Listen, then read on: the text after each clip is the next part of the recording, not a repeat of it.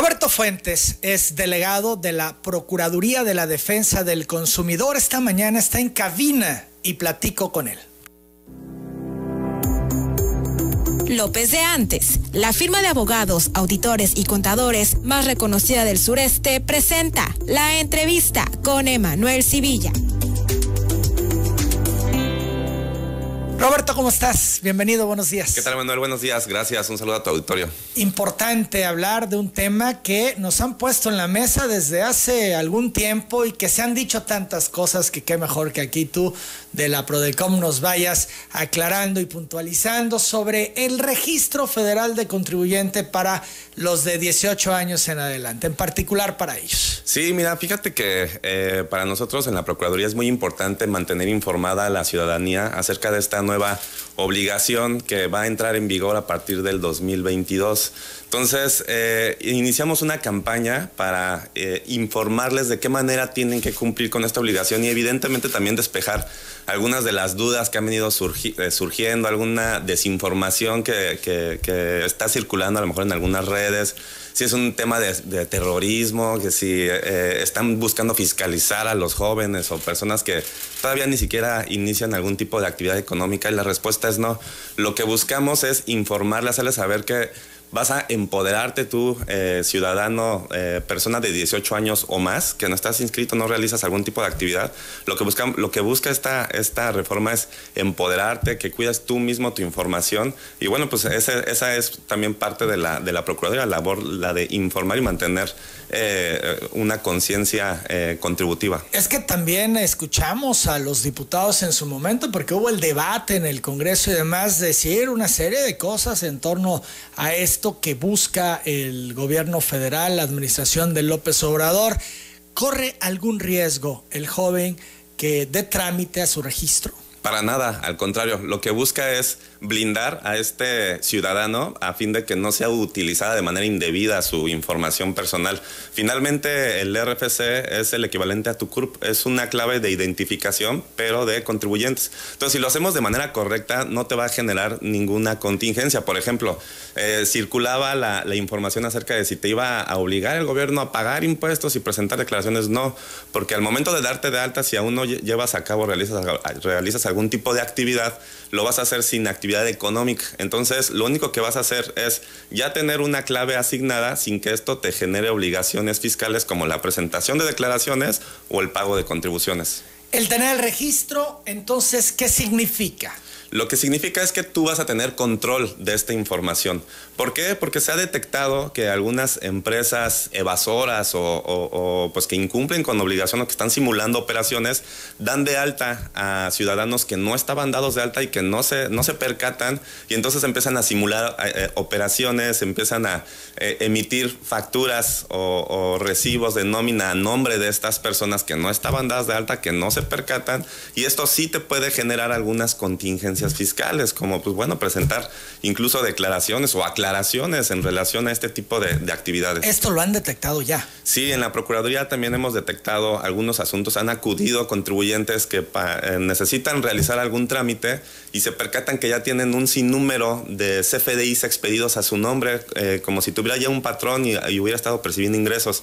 Entonces ahí nosotros hacemos, mediante el servicio de quejas, acciones de investigación para ver por qué motivo está dado de alta, si se trata de un error, algún tipo de homonimia o bien si alguien está haciendo uso indebido de esta información. Por eso, ya que tú te des de alta eh, y tengas control de tu propia información, te vas a empoderar, vas a poder controlar tu, este tipo de... Este es, yo ya tengo mi registro, nadie puede usarlo. Exactamente, ¿por qué? Porque al momento de darte de alta, eh, tú ya vas a saber de qué manera lo haces, cuál es tu régimen, que va a ser como persona física sin, actividad económica en caso de que aún no realices algún tipo de actividad, o bien pues si ya vas a incorporarte a la actividad económica, pues vas a irte involucrando también. Digamos que es un primer paso para el cumplimiento de tus obligaciones. El tema aquí, el de fondo, es protección a todos estos jóvenes, que no estén vulnerables ante grupos eh, que pueden aprovechar el nombre de esta persona para actividades de evasión de impuestos. Así es, la idea es que solamente tú, que te das de alta, eh, puedas tener control y acceso a esta información y que solamente tú sepas de qué manera vas a ir haciendo movimientos en el, en el RFC. ¿Qué tiene que hacer el joven para tramitar su RFC? No, no tienes que hacer prácticamente mucho. Únicamente necesitas un acceso a una computadora con internet, tener tu CURP a la mano y los pasos, eh, el mismo sistema te los va a ir dando desde el portal del SAT. Esto es en línea, no tienes que presentarte. No, todo lo haces en línea, pero eh, nosotros con motivo de esta campaña estamos incentivando e, y explicándole a la ciudadanía de qué manera tiene que cumplir o se puede dar de alta. Entonces, si tú no sabes cómo hacerlo, tienes inquietudes, eh, quisieras hacer el paso, hacerlo de manera correcta, entonces puedes acudir también a las oficinas de la Procuraduría de la Defensa del Contribuyente. Ahí tenemos abogados y contadores expertos apoyando a, los jóvenes que se quieren involucrar ya con esta nueva obligación para eh, explicarles el paso a paso y hacerlo pues también de, manera eh, sencilla y eficiente. Pero también lo pueden hacer desde su computadora en casa. teniendo una computadora, es más, eh, nosotros acabamos de emitir o publicar un minisitio en la página oficial de la Prodecon en donde les explicamos eh, con tutoriales, con algunos videos cortos y también con infografía de qué manera pueden cumplir con esta obligación. La verdad es que no te quita más de 10, 15 minutos. Y hoy los jóvenes, bueno, pues son expertos en el tema de las redes, de la computación, de todo el tema digital, ¿no? Para ellos es mucho más fácil poder realizar este procedimiento. Exactamente, la verdad es que este minisitio está diseñado para ellos, para los jóvenes que ahorita todo lo queremos lo, quieren hacer desde el internet, no te va a quitar más y además es muy informativa. Entonces me dices, es muy rápido, 10 minutos y ya obtienes tu registro federal del contribuyente. Así es. Eh, ¿Te dan algún documento, te emite a la hora de tramitarlo algún documento que avale que ya realizaste este trámite? Sí, al momento de eh, darte de alta y concluir con cada uno de, los pasos y el llenado de la información, te va a emitir una constancia. Entonces, en esa constancia ya vas a ver los datos, la fecha de, inscripción o de registro, tu nombre completo, eh, información, este, fecha de nacimiento, etcétera domicilio, que también lo vamos a tener que registrar, y ahí va a venir ya tu, tu clave con la, con la homoclave, ¿no? Que es este, esta clave alfanumérica en donde viene pues ya tu, tu, tu identificación como, como contribuyente. Son las 8 de la mañana, 55 minutos. Quien no lo tramite, ¿qué pasa? Bueno, e, esa era otra de las dudas que se tenía, si se iban a ser sujetos de, sanciones económicas y la realidad es que no. Si tú eres una persona física que aún no lleva a cabo o realiza algún tipo de actividad económica, te vas a dar de alta como persona física sin actividad económica. Y esto no te va a generar ningún tipo de obligaciones, pero si no llegas a cumplir con esta obligación, tampoco te va a generar algún tipo de sanción o consecuencia.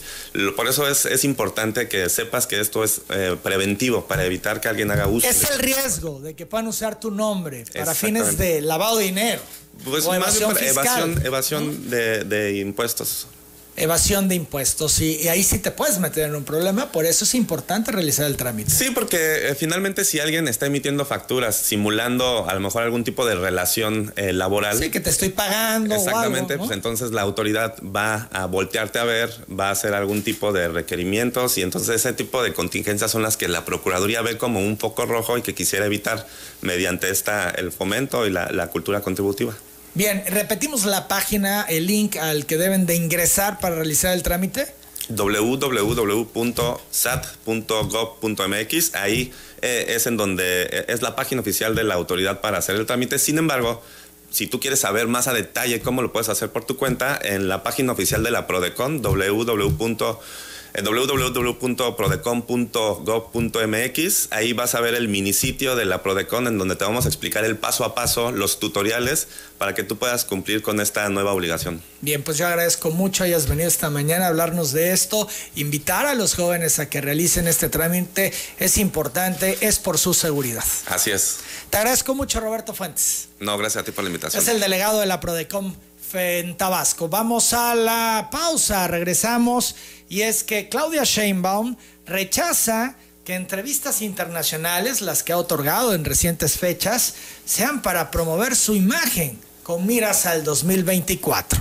Volvemos.